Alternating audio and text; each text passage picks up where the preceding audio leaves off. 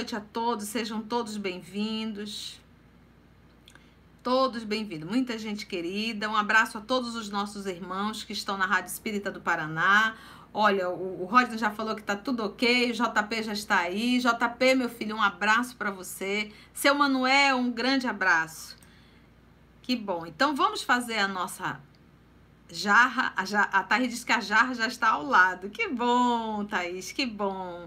E como é bom termos famílias reunidas em torno do Evangelho, todo mundo fazendo junto. Evangelho em mãos. Oi, Marília, seja bem-vinda, querida. Vamos então fazer a nossa prece?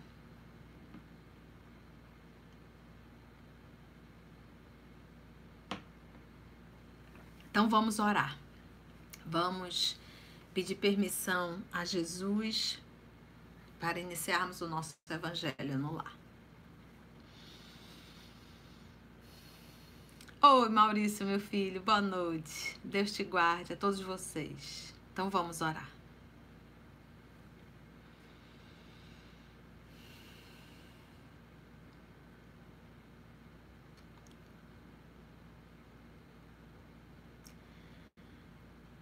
Amado Mestre Jesus, como é bom, como é gratificante podermos, no primeiro dia da semana, nos assentarmos em torno do teu Evangelho. Como é maravilhoso e gratificante, Senhor, essa oportunidade que o Senhor está nos dando a todos nós de nos aquietarmos para falarmos das tuas lições, para falarmos do teu evangelho. E é imprescindível, Senhor, a tua presença. É imprescindível, Senhor, o teu amparo, a tua inspiração. Que os teus mensageiros, os nossos amigos espirituais, possam mais uma vez, Senhor, nos conduzir, nos inspirando, perdoando a nossa indisciplina, as nossas limitações, mas aproveitando em nós a nossa boa vontade ao trabalho, ao estudo. Graça te damos, amado Mestre Jesus. Que o Senhor possa se fazer presente em nossos lares. Que nesse momento é um lar só. E todos nós estamos em torno de Ti. Que os bons espíritos mais uma vez possam nos conduzir. E é em teu nome, Senhor, que todos nós aqui estamos reunidos. Graça te damos. Que assim seja. Ok? Então vamos para o Evangelho, gente?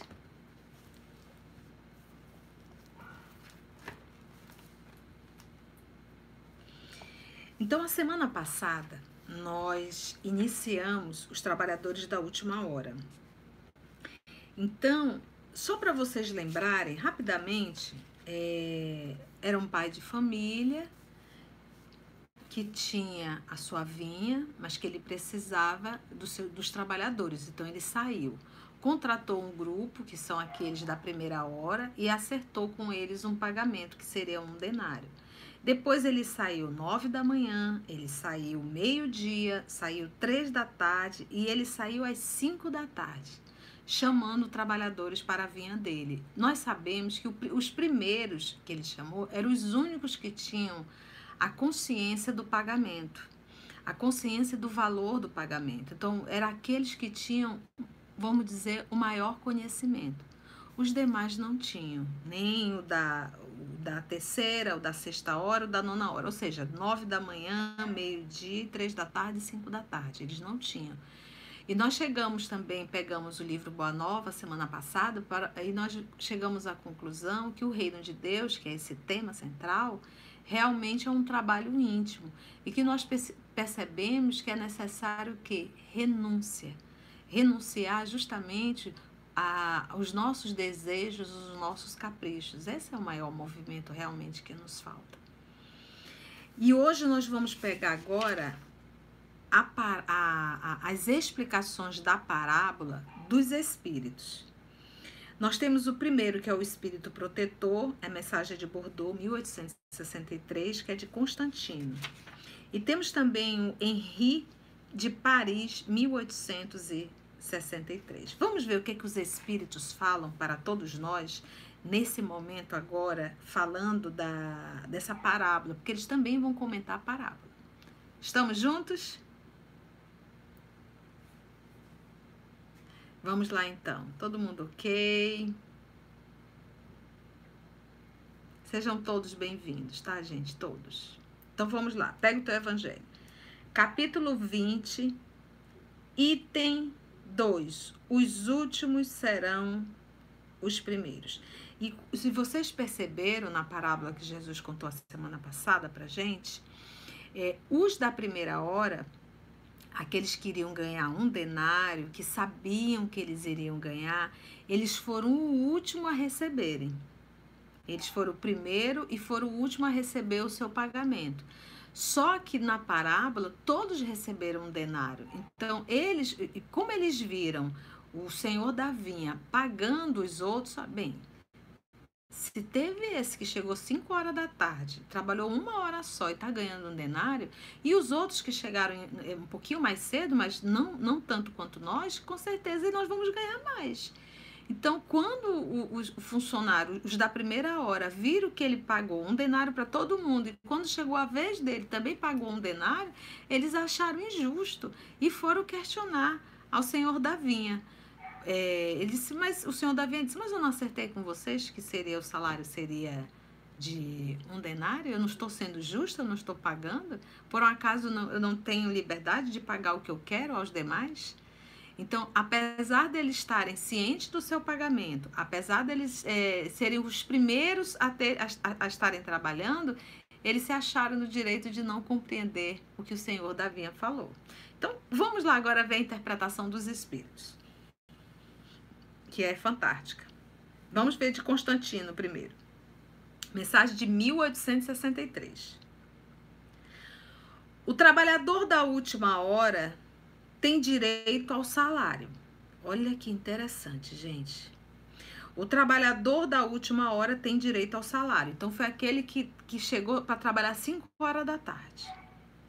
Mas é preciso que a sua boa vontade o tenha mantido à disposição daquele que o tinha de empregar. Olha só, gente.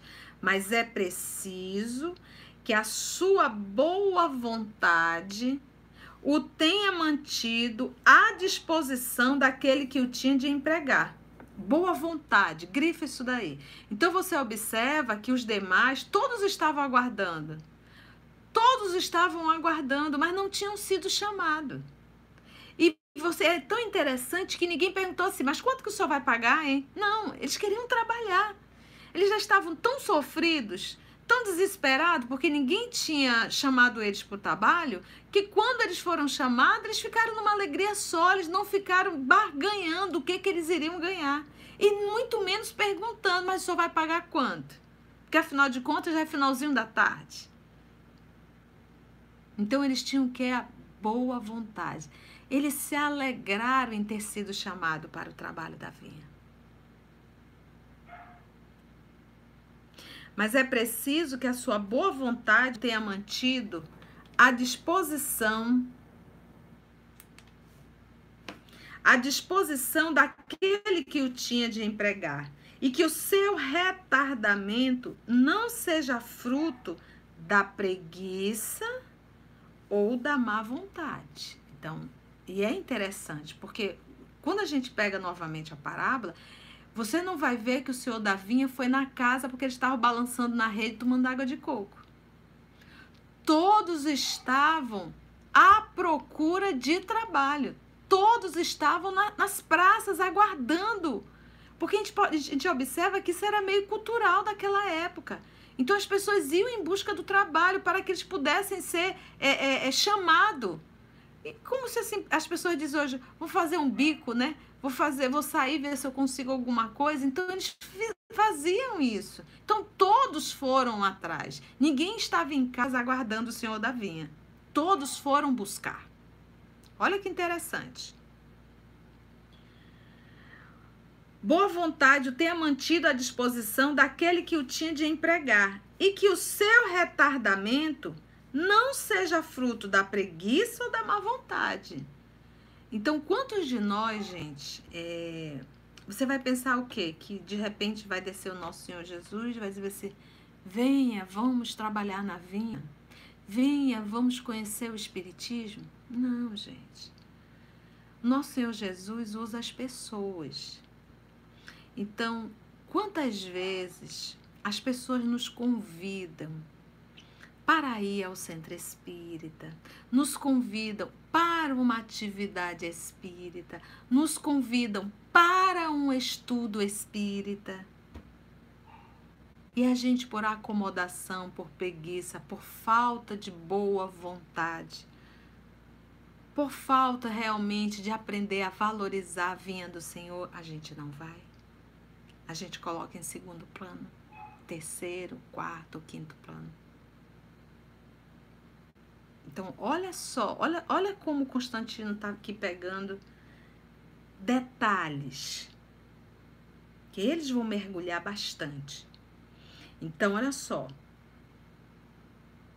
mas é preciso que a sua boa vontade tenha mantido à disposição, à disposição daquele que eu tinha de empregar, e que o seu retardamento não seja fruto da preguiça ou da má vontade. Não seja fruto da preguiça e da má vontade. Tem direito ao salário porque desde o alvorecer esperava com impaciência aquele que por fim o chamaria para o trabalho.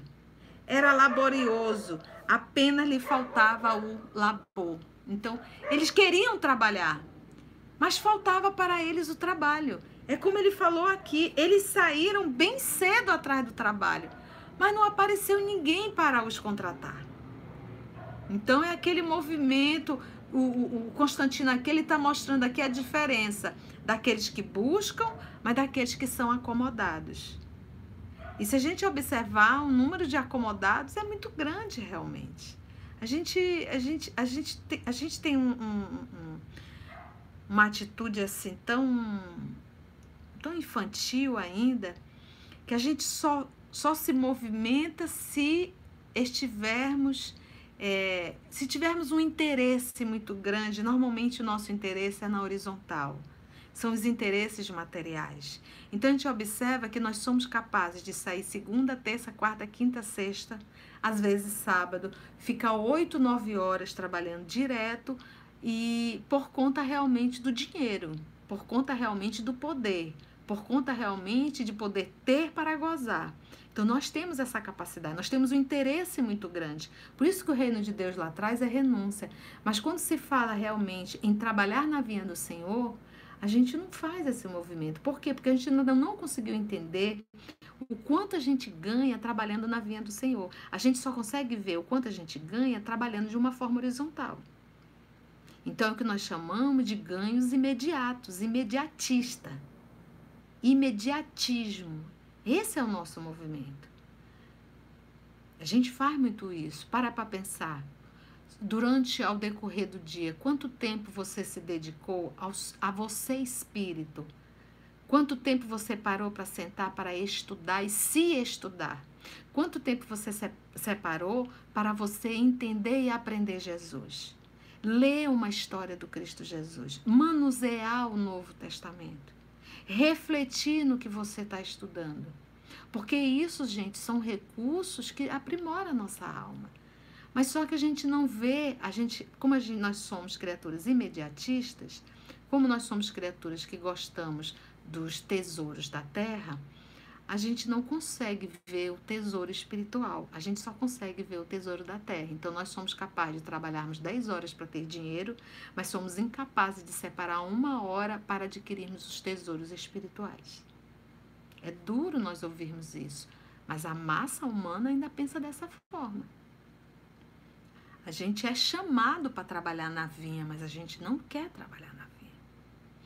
E, e esse movimento de trabalhar na vinha é, eu até posso estar no meu ambiente profissional, mas eu estou trabalhando na vinha. Como é que é isso, tia? Eu não consegui entender. Aonde eu estiver inserido, eu estou fazendo bem. Eu não estou anuindo com mal, eu não estou anuindo com crime. Porque ainda tem esse movimento, além da gente trabalhar profissionalmente, às vezes para ganhar dinheiro, a gente é capaz de anuir com crime ou fazer de conta que não está vendo nada, mas no fundo, no fundo, nós estamos nos beneficiando disso. Gente, eu não programo o que vou falar. A inspiração vai vindo e a gente deve estar tá precisando ouvir essa, essa chamada, né? Essa chicotada. Não é verdade?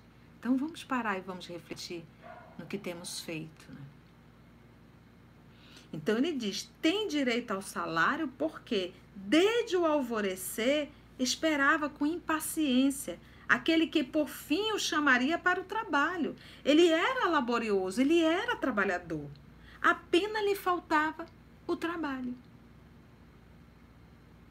Então, quantas vezes a gente busca, a gente está aguardando, a gente não se identifica e de repente chega uma religião, uma religiosidade, a gente começa a estudar, a gente puxa vida, eu só estava esperando isso aqui.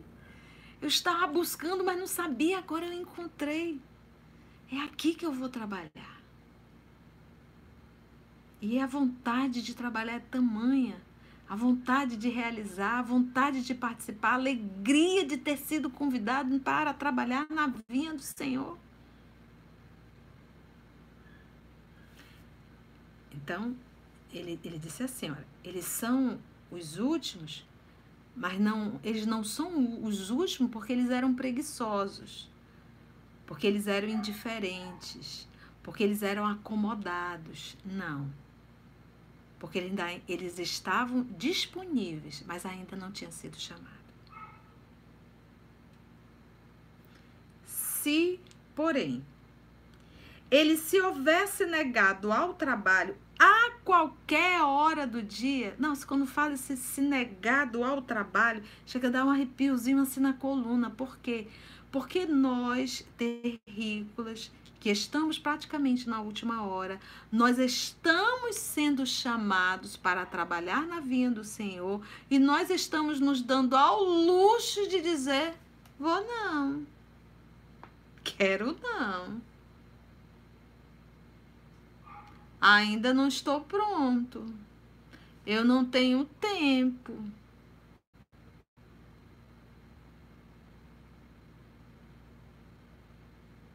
É isso. Não vou, não. Ele se houvesse negado ao trabalho a qualquer hora do dia, se houvesse dito, abre aspas, tenhamos paciência. O repouso me é agradável. Quando soar a última hora, é que será tempo de pensar no salário do dia. Que necessidade tenho de me incomodar por um patrão a quem não conheço e não estimo? Quanto mais tarde, melhor. Gente, o Constantino tá aqui, ó, só no chicote na gente. Presta atenção. Então, a pessoa é chamada e se acha no direito. Não, o que, que é isso? Para que isso? Olha lá, olha. Por que, que eu vou me incomodar com o patrão?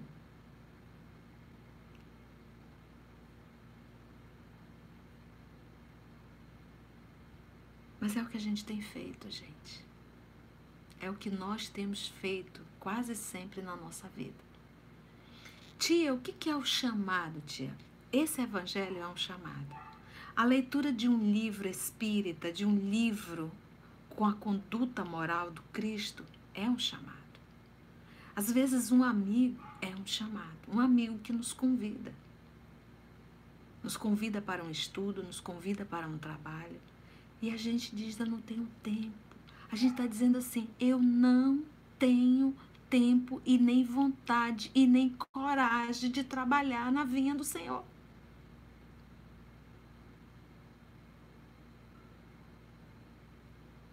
E já estamos sendo chamados na última hora. Faça uma autorreflexão. Façamos nós uma autorreflexão. Continua Constantino.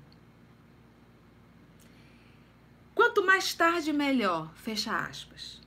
Esse tal, esse tal aí, meus amigos, diz ele, não teria tido o salário do obreiro, do trabalhador, mas o da preguiça. É a vinha do Senhor. O trabalho do Senhor não é apenas de servir a outrem, mas é o trabalho de fazer a sua renovação íntima em qualquer lugar que você estivesse inserido. É a sua conduta moral, é a sua renúncia e resignação.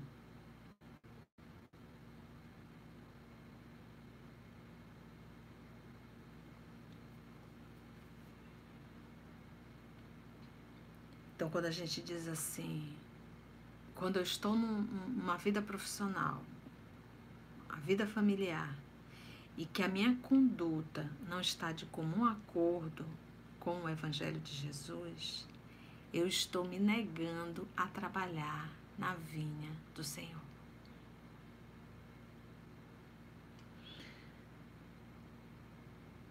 Então ele diz assim: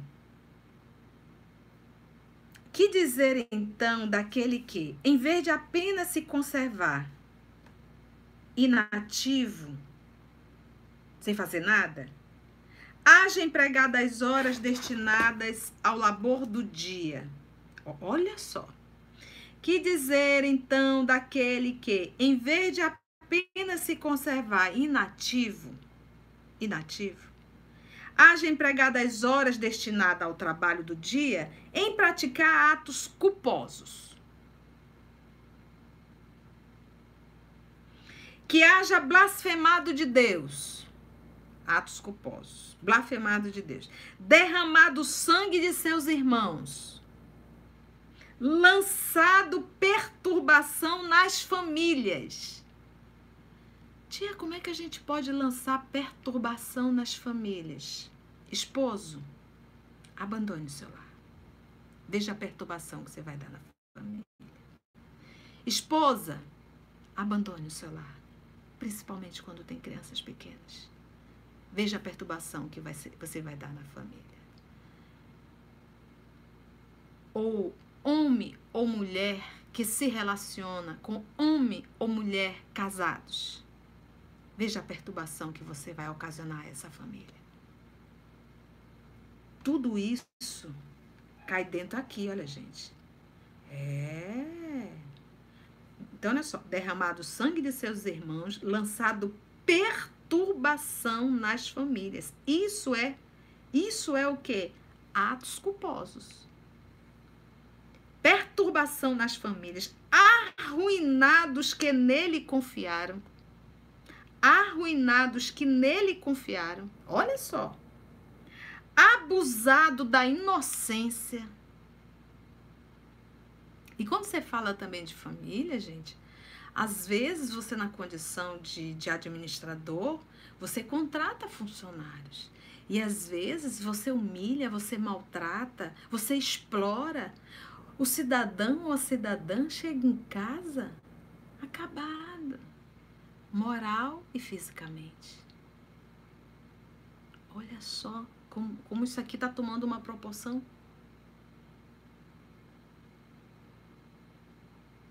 O dia que nós pararmos para termos a lucidez de que não existe um mal que a gente faça na face da terra que não tenha um preço muito alto. Não existe absolutamente nada, meus irmãos, nada que a gente venha fazer de bom e de ruim que não vá para a contabilidade da vida. Eu não tenho direito de destruir a felicidade de ninguém. De ninguém.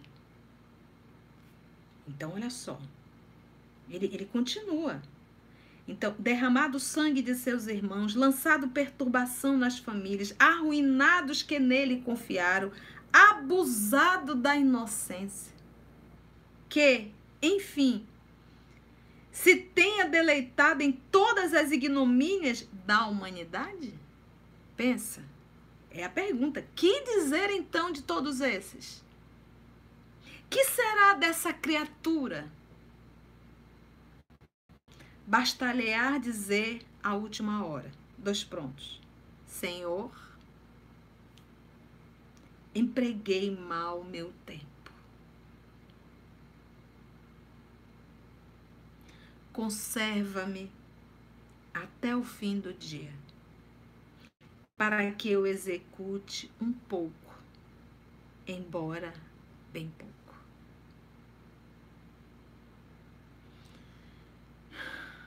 Eu acho assim que tem hora que a gente tem que parar, sabe, gente, fazer um balanço. Mas um balanço bem sério. O que eu tenho feito da minha vida? Que passo eu já dei? Ou eu continuo marcando o mesmo passo há décadas? Tia, como é que eu posso saber se eu estou marcando os mesmos passos? A tua história não muda. A tua relação não muda. Os teus erros não mudam. É sempre a mesma história, é sempre a mesma coisa. É sempre a mesma relação. Então temos que fazer, parar e fazer essa reflexão.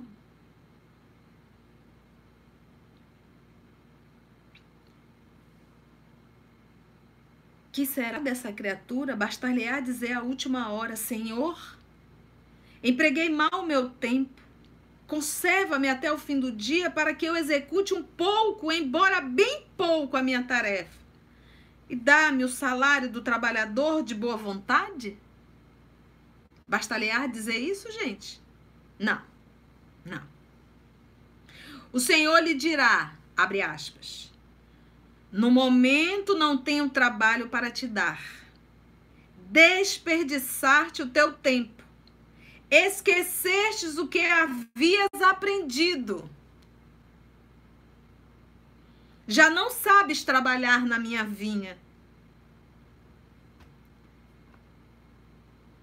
Esquecestes o que havias aprendido. Já não sabes trabalhar na minha vinha esquecestes o que havia aprendido. Já não sabes trabalhar na minha. E é assim. Porque quando a gente se distancia, a gente esquece de como deve trabalhar.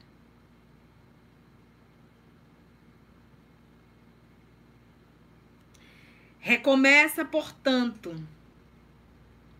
Continua. A aprender e, quando estiveres mais bem disposto, vem ter comigo e eu porei à tua disposição meu vasto campo, em que poderás trabalhar a qualquer hora do dia. Então, chega um momento e diz: você não tem condições. Você precisa se preparar novamente. Agora ele vem e fala, ele vem aqui direto agora. Aquela chamada assim, olho no olho. Bons espíritas. Então tem uns maus, né? Mas ele quer falar com os bons. Bons espíritas, meus bem amados, sois todos trabalhadores da última hora. Bem orgulhoso seria aquele que dissesse, abre aspas, Comecei o trabalho ao alvorecer do dia e só o terminei ao anoitecer. Fecha aspas. Todos viestes quando fostes chamados, um pouco mais cedo, um pouco mais tarde, para a encarnação, cujos grilhões arrastais. Aquelas correntes que nos seguram. Mas há quantos séculos e séculos o Senhor vos chamava para a sua vinha. E, gente, quantos grilhões nós arrastamos? O nosso apego, as nossas paixões, o nosso materialismo, a sensualidade.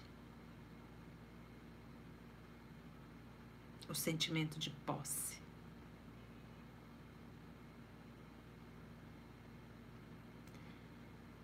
Todos viestes quando fostes chamados, um pouco mais cedo, um pouco mais tarde, para a encarnação, cujos grilhões arrastais.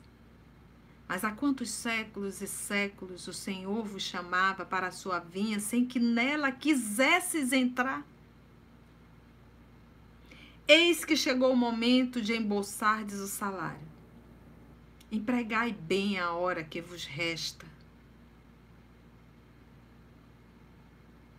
Empregai bem a hora que vos resta.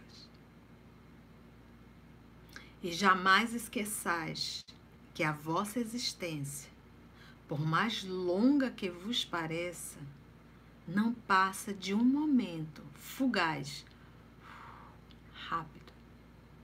Eu digo um sopro. Não passa de um momento fugaz na imensidade dos tempos que formam para vós a eternidade.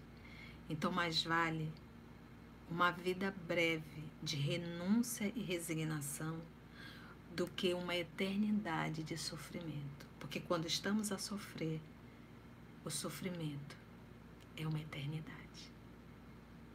Essa mensagem forte, firme, foi psicografada em Bordeaux, 1863, e quem assina é Constantino. E aí vamos para o próximo. Vamos. Kardec colocou duas mensagens. Essa é de Henri, essa é de também 63 em Paris. Então você vê lugares diferentes, o mesmo ano, falando do mesmo tema. Então vamos ver esse, esse outro irmão. Vocês viram que Constantino pegou pesado. A impressão que eu tenho quando eu leio essa mensagem é como se ele sentasse assim na minha frente, sabe? Olho no olho, bem pertinho, sabe assim, e baixinho. Vem cá, deixa eu conversar aqui uma coisa contigo. Presta atenção, Conceição. Tu tá achando o quê? Tu veio pra cá passeio? O que, que é o trabalhador da última hora? Tu acha que é, tu, chamado todo mundo tá sendo. Mas quantas vezes já foi chamado e vocês disseram não vou não? Então é um chamado forte realmente. Vamos ver então o Henri, né? Jesus gostava da simplicidade dos símbolos. E na sua linguagem varonil, os obreiros que chegaram na primeira hora são os profetas. Aqui ele vai pegar lá a parábola e vai dar nome. Então, os primeiros lá, aqueles que foram contratados seis horas da manhã, que foi acertado o salário. Por quê? Porque os profetas tinham a consciência da vinda do Messias e sabiam o propósito. Gente, quando a gente mergulha só para estudar o, o, o, livro Levítico, que vai retratar as leis, eu digo, gente, se nós pelo menos aprendesse essa, essas leis que estão aqui, que retrata a relação, respeito, obviamente dentro de uma simbologia da cultura da época, mas aquele material é muito bom, fala da relação, fala do respeito. E nem o Levítico a gente aprendeu. Então, os profetas são aqueles trabalhadores da primeira hora Os obreiros que chegaram na primeira hora são os profetas. Moisés e todos os iniciadores que marcaram as etapas do progresso. Todos, todos os iniciadores. Aí entra Lao Tse, Confúcio, Buda, Krishna, é, Forri, é, os próprios, os próprios é, dos Egito, do Egito, né, aquele, os, os, os, os, capelinos. Né? A gente vai, isso aí a gente vai longe, né? Moisés e todos os iniciadores que marcaram as etapas do progresso, as quais continuaram a ser desenvolvidas através dos séculos pelos apóstolos, pelos mártires, pelos pais da igreja, pelos sábios, pelos filósofos e finalmente pelos espíritas. Estes, os espíritas, que vieram por último, porque, gente, lembra que o Espiritismo é a terceira revelação. Primeira é Moisés, segundo o cristianismo, a terceira, próprio Espírito de verdade, nosso Senhor Jesus, trazendo essa doutrina espírita. Eu acho que a gente mesmo espírita, a gente não se tocou muito disso. Nós estamos dentro da terceira revelação. Então, meu amigo, se nós não estamos ouvindo essa trombeta, Tá difícil, viu? Se a gente não consegue mudar com o som da trombeta do espiritismo, a gente não vai acordar não. Acordar do quê? Desse sono pesado no horizontal e sono pesado por quê? Porque a gente quer atender os nossos caprichos, a gente quer atender as nossas necessidades horizontal. A gente acha que a gente é daqui, a gente acha que a gente vai viver eternamente aqui, a gente não se toca que vai morrer, que o corpo vai perecer, que tudo vai acabar, que a gente vai largar tudo. Aí quando a gente olha para a bagagem, vazia.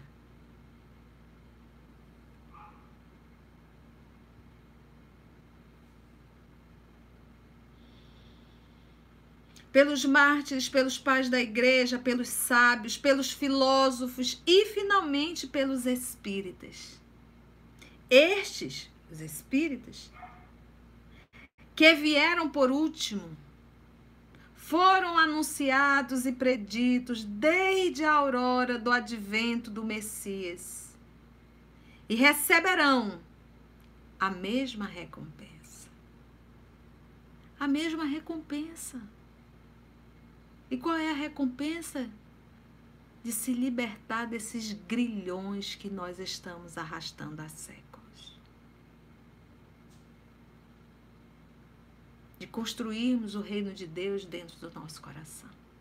Eu sempre falo, sabe, gente? Não existe uma religião na face da terra que nos dê tanta lucidez, tanto conteúdo quanto a doutrina espírita. A doutrina espírita ela explica tudo. Mesmo com todas as explicações, a gente não consegue fazer um esforço para abrirmos mão das nossas mazelas.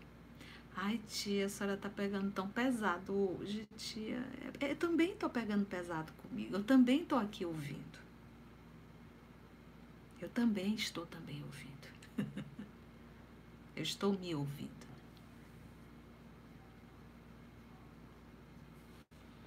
Estes que vieram por último foram anunciados e preditos desde a aurora lá do advento do Messias e receberão a mesma recompensa. Lembra do nosso Senhor Jesus? Se me amais, guardai os meus mandamentos. Eu pedirei a meu Pai que vos enviará um outro consolador. Ele vos fará lembrar de tudo que eu vos tenho dito e vos ensinará outras mais estará em vós e com ele eu, Jesus, estarei. Estará em vós. E receberão a mesma recompensa. Que digo? Recompensa maior. Últimos chegados, os espíritas, aproveitam dos labores intelectuais dos seus predecessores, porque o homem tem de herdar do homem E porque seus trabalhos e seus resultados são coletivos. É aquilo que eu falo, sabe, gente? Olha, eu estou aqui sentada lendo o Evangelho segundo o Espiritismo. Li a citação do Novo Testamento e agora estou lendo aqui duas psicografias. Tá tudo separado e organizado por organizado por matéria, por tema. Tudo separado. Alguém se deu o trabalho de fazer isso aqui pra gente. Esse alguém, Allan Kardec. Não tinha energia. Não existia lâmpada.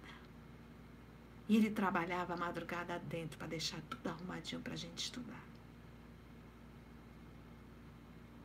O livro terceiro do Evangelho segundo o Espiritismo. Cinco obras. Mais revista espírita. Viagem espírita. O que é o espiritismo? Para para pensar. Últimos chegados, os espíritas aproveitam dos trabalhos intelectuais dos seus predecessores, porque o homem tem de herdar do homem e porque seus trabalhos e seus resultados são coletivos. Deus abençoa a solidariedade. Aliás, muitos, olha só, muitos dentre eles revivem hoje ou reviverão amanhã, porque retornam. Nós do EOS estudamos as obras psicografadas por Francisco Cândido Xavier. O meu sentimento de gratidão pelas mãos abençoadas de Chico Xavier é muito grande é um respeito com a obra. Então, eu acho um desrespeito ler a obra como se eu estivesse lendo gibi. É uma obra grande, de pesquisa. É uma obra de conteúdo histórico. Revelações incomuns. Deus abençoa a solidariedade. Aliás, muitos dentre eles revivem hoje ou reviverão amanhã, para terminarem a obra que começaram outrora. Quantos não retornaram? Lembra que quando o Espírito de Verdade se, se, se, se, é, se direciona para falar com o professor Allan Kardec, é falado, o Espírito São Luís diz, que o, é um espírito familiar de Kardec. Jesus Cristo. Então, para para pensar. Kardec foi um dos missionários, espírito familiar de Jesus Cristo, para trazer essa revelação toda e a gente diz: Eu não tenho tempo de estudar?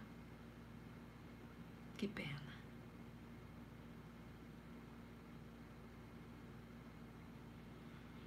Para terminar a obra que começaram outrora, eles retornam, a gente sabe disso.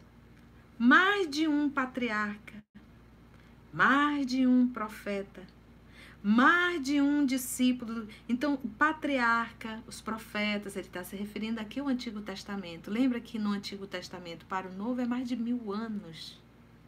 E eles estão trabalhando ainda, estão voltando. Mais de um patriarca, mais de um profeta, mais de um discípulo do Cristo, mais de um propagador da fé cristã se encontra no meio deles. Porém, mais esclarecidos, mais adiantados, trabalhando não mais na base e sim na cumieira do edifício. Não é mais na base, né? A base foi feita. Seu salário, pois, será proporcional ao mérito da obra. A reencarnação esse belo dogma. Mas tia, Não se fala que no Espiritismo não tem dogma, meus, meus amigos. Se você for pegar a palavra dogma dentro do conceito religioso, realmente não tem. Porque dentro, dentro da, do, do conceito religioso, a palavra dogma é aquilo que, que não pode ser discutido e que você poderá até ser punido. É uma heresia, né? E você poderá ser excomungado realmente. Mas quando você estuda a palavra dogma na acepção da palavra, na etimologia da palavra, é aquilo que não se discute. É algo indiscutível. Então, a reencarnação, aí às vezes as pessoas dizem assim, mas não existe reencarnação na Bíblia. A pessoa está atrás da palavra. Você não vai encontrar a palavra reencarnação na Bíblia, porque a palavra foi criada por Allan Kardec. Mas o fenômeno sempre existiu. Sempre existiu. Vai estudar um pouco a cultura do povo do Egito, os nossos irmãos egípcios. Vai estudar um pouco a cultura dos hindus. E você vai ver o quão antigo é essa essa informação então, reencarnação, a palavra foi criada por Kardec. Mas o fenômeno, ele é natural e sempre existiu. Mesmo nós espíritas, nós falamos da reencarnação, nós temos a certeza da reencarnação, mas muitas vezes a nossa conduta diária, a nossa relação diária é de quem não compreende a reencarnação. Então, se eu olho para um filho, para uma filha, e não tenho absolutamente afinidade nenhuma, qualquer mal-estar, uma irritação, seja lá o que for, a reencarnação está me dizendo assim: são teus inimigos que estão dentro do teu lar. E se o Papai do Céu colocou aí dentro, é para que você aprenda a amar. Falta você perdoar. Se é um irmão, se é uma irmã, ninguém cai de paraquedas em família nenhuma tem um porquê. E a gente sabe porque o sentimento está aí dentro de cada um de nós. Então, a reencarnação é um fato, é inconteste. É o que ele vai chamar de quê? Dogma. Que é o dogma? É algo indiscutível. Então, não existe espírita que acredita na reencarnação e espírita que não acredita. Não, é um dogma. Se você não acredita na reencarnação, você não é espírita. Porque isso é a base. E hoje, quando eu falo com São, você acredita? Eu digo, não acredita, eu sei. Porque não é crença. O fato de você falar, eu não acredito na reencarnação, isso não muda nada perante a lei. Não muda nada. Então, aquilo que eu abuso hoje, aquilo que eu exploro hoje, aquilo que eu abandono hoje, eu terei que recomeçar. E eu terei que passar pelas dores que eu fiz o outro passar, para que eu aprenda a lição. Então a gente sabe dessa informação. A gente sabe dessa informação. A reencarnação, esse belo dogma, eterniza e precisa a filiação espiritual. Olha lá, a filiação espiritual. O espírito chamado a prestar contas do seu mandato terreno. Não, não dá um arrepio, gente? O espírito chamado a prestar contas do seu mandato terreno compreende a continuidade da tarefa interrompida, mas sempre retomada. Então, interrompeu, cortou, vai ter que retomar. A pergunta é: em que condições? Por exemplo, gente, às vezes a gente diz assim: ah, isso não vai dar nessa encarnação, não, eu vou deixar para outra. Olha, quem fala isso não estudou muito bem o Espiritismo, não. Porque para para pensar, você está nascendo numa condição, principalmente, gente, você está dentro de um país chamado Brasil, esse coração do mundo, em que apesar de, de muitas situações dolorosas, a gente ainda tem uma liberdade muito grande. Esse país, você pode exercer a religião que você quiser e você não vai ser morto por isso.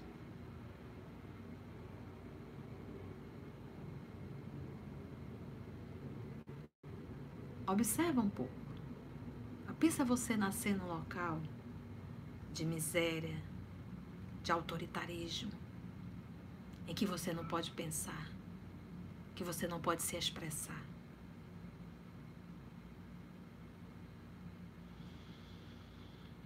Mas sempre retomada. Ele vê, o espírito, né? Ele vê, sente que apanhou no ar o pensamento dos que o precederam. Entra de novo na liça, no trabalho, amadurecido pela experiência, para avançar mais. E todos, trabalhadores da primeira e da última hora, com os olhos bem abertos sobre a profunda justiça de Deus, não mais murmuram. Adoro. Que lindo isso aqui. Não mais murmuram. Por que isso? Por que aquilo? Por que é tão difícil? Por que, que eu tenho essa família? Por que, que eu tenho esse marido? Por que, que eu tenho essa esposa? Por que, que eu tenho esse trabalho? Adoram. Profunda, sobre a profunda justiça de Deus. Então, meu pai, se eu estou com essa família, é porque o Senhor sabe quanto. É aqui que eu preciso trabalhar. Papai, se eu estou nessa condição social, porque o Senhor sabe que eu preciso aprender, eu preciso passar por essas lições. Papai, se eu estou numa condição social, administrativa, financeira, o Senhor sabe que eu preciso aprender a lidar com isso, sem me macular.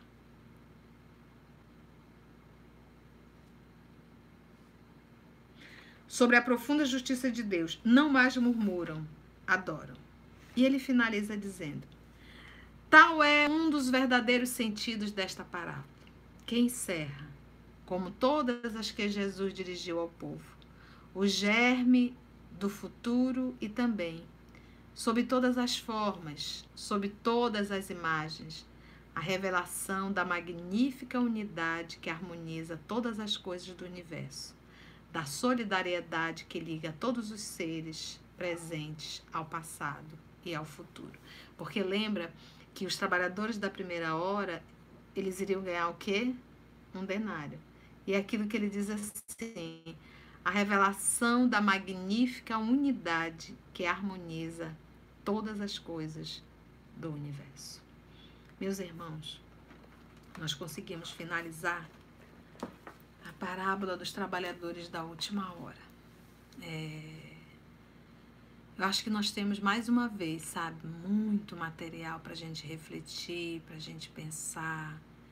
Quando a gente volta no nosso dia a dia, o nosso cotidiano, a gente acaba esquecendo tudo isso, vive uma vida muito horizontal, a gente não aprende a colocar as coisas de Deus em primeiro lugar, a gente coloca em quarto, quinto, sexto lugar. Só que a gente já está fazendo isso há muitos séculos, há milênios quase sempre. Então é hora de nós realmente utilizarmos a oração, um recurso.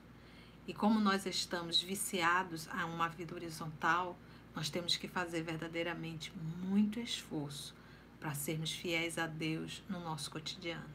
Lembrando que o reino de Deus é uma construção íntima pautada na renúncia e na resignação. E renunciar, resignar-se, a renúncia é abrir mão verdadeiramente, abrir mão verdadeiramente de atender os nossos caprichos. Senão, a gente atende os nossos caprichos e perde a nossa encarnação. Então, é uma encarnação que a gente perdeu e muitas vezes a gente se compromete, tá bom? Então, que possamos sempre fazermos um esforço para servirmos a Deus no nosso dia a dia. Foi bom, gente? Ficou compreensível o nosso evangelho? Olha, a Patrícia está dizendo que possamos ser fortes no nosso reino de Deus. É isso mesmo, Patrícia, que possamos ser. Não precisava tirar, Patrícia, foi ótimo. Um abraço, meus amigos, para todos. Ficou alguma dúvida? Tanta gente aí, Minas Gerais, olha lá. E o pessoal da Rádio Espírita do Paraná. Foi bom, gente? Foi? Deu para compreender? Olha que bom. Todo mundo dizendo que foi bom, agradecendo a Deus. Vamos ficar para nossa prece, vamos fazer a nossa prece. Afinal de contas, temos que agradecer esse jantar que nos foi servido, né? Que bom. Todo mundo dizendo que foi bom. Que bom. E olha, a gente pegou umas chibatadas hoje, hein, gente? Não foi, fez, foi fácil não, né? Constantino foi que bom. Alerta, né? Maravilhoso. Todo mundo dizendo que foi bom, gente. Um abraço no coração de todos vocês. Então vamos vamos agradecer. Depois a tia vai ler todas as mensagens, viu? E não dá tempo de ler agora tudo. E vamos agradecer, vamos fazer a nossa a nossa oração. Vamos nos colocar na condição para recebermos um passe? Vamos? A gente aproveita que o nosso anjo da guarda está pertinho da gente, aproveitando esse momento que nós estamos aí tão reflexivo, né? Refletindo no que temos feito da nossa vida. Então vamos é, agradecer a Jesus e recebermos esse passe coletivo. Vamos, vamos orar? Vamos lá? Então vamos nos aquietar, não vamos digitar agora, porque é hora de, de recebermos esse passe. Vamos lá?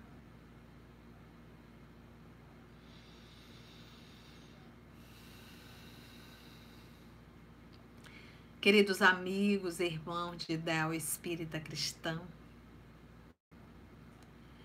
vamos nesse momento nos, nos colocarmos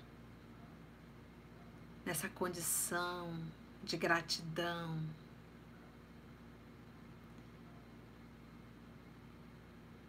Amado Mestre Jesus, Divino Amigo, que nesse momento, Senhor, das tuas mãos, através da espiritualidade amiga,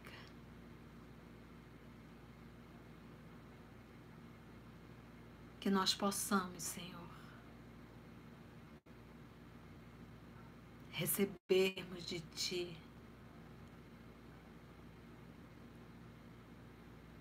essa energia, essa luz que cai sobre nós.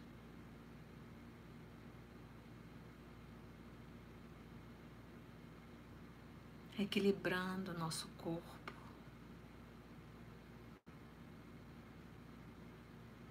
harmonizando o nosso corpo perispiritual.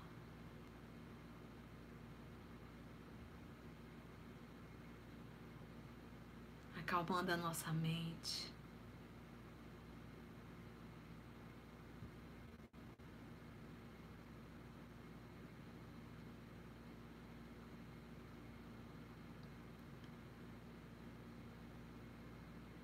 energia é essa, Senhor?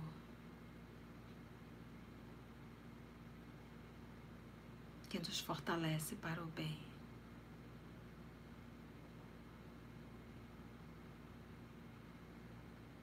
Obrigada, amor de nossa vida, por esse momento que nos foi dado de estudo, de reflexão de meditação. Obrigada a todos vocês, amigos espirituais, nossos anjos de guarda,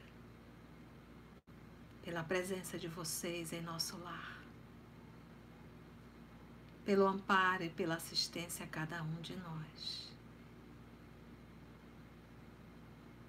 Amado Mestre, Ajuda-nos a resistir à tentação. Ajuda-nos no nosso dia a dia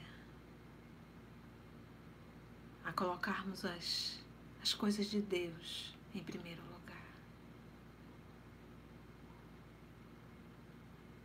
Por mais que venhamos a perder aquilo que muitas vezes valorizamos. Que possamos aprender a valorizar as coisas da alma e do espírito, muito mais do que as coisas do corpo. Ajuda-nos a olharmos para os nossos semelhantes, principalmente aquele que está bem próximo de nós, como irmãos. E como os instrumentos do nosso burilamento. Obrigada, Senhor. E como é bom estar contigo. Como é bom estar aqui. Que esse sentimento possa permanecer em nós e que nós possamos, Senhor, estar sempre nos alimentando através da prece e bem próximo de Ti. Obrigada, amor querido, amor de nossa vida. Obrigada a todos vocês, amigos espirituais. E agradecemos a Deus, nosso Pai, por mais esse momento que foi nos dado. Que assim seja.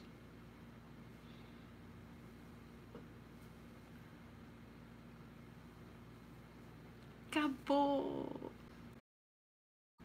Beijo no coração de vocês. Até quinta-feira no Morada Cristã, às 20 horas. E domingo, se Deus nos permitir, também estaremos aqui, viu? Beijo no coração de vocês e até quinta-feira. Tchau, gente!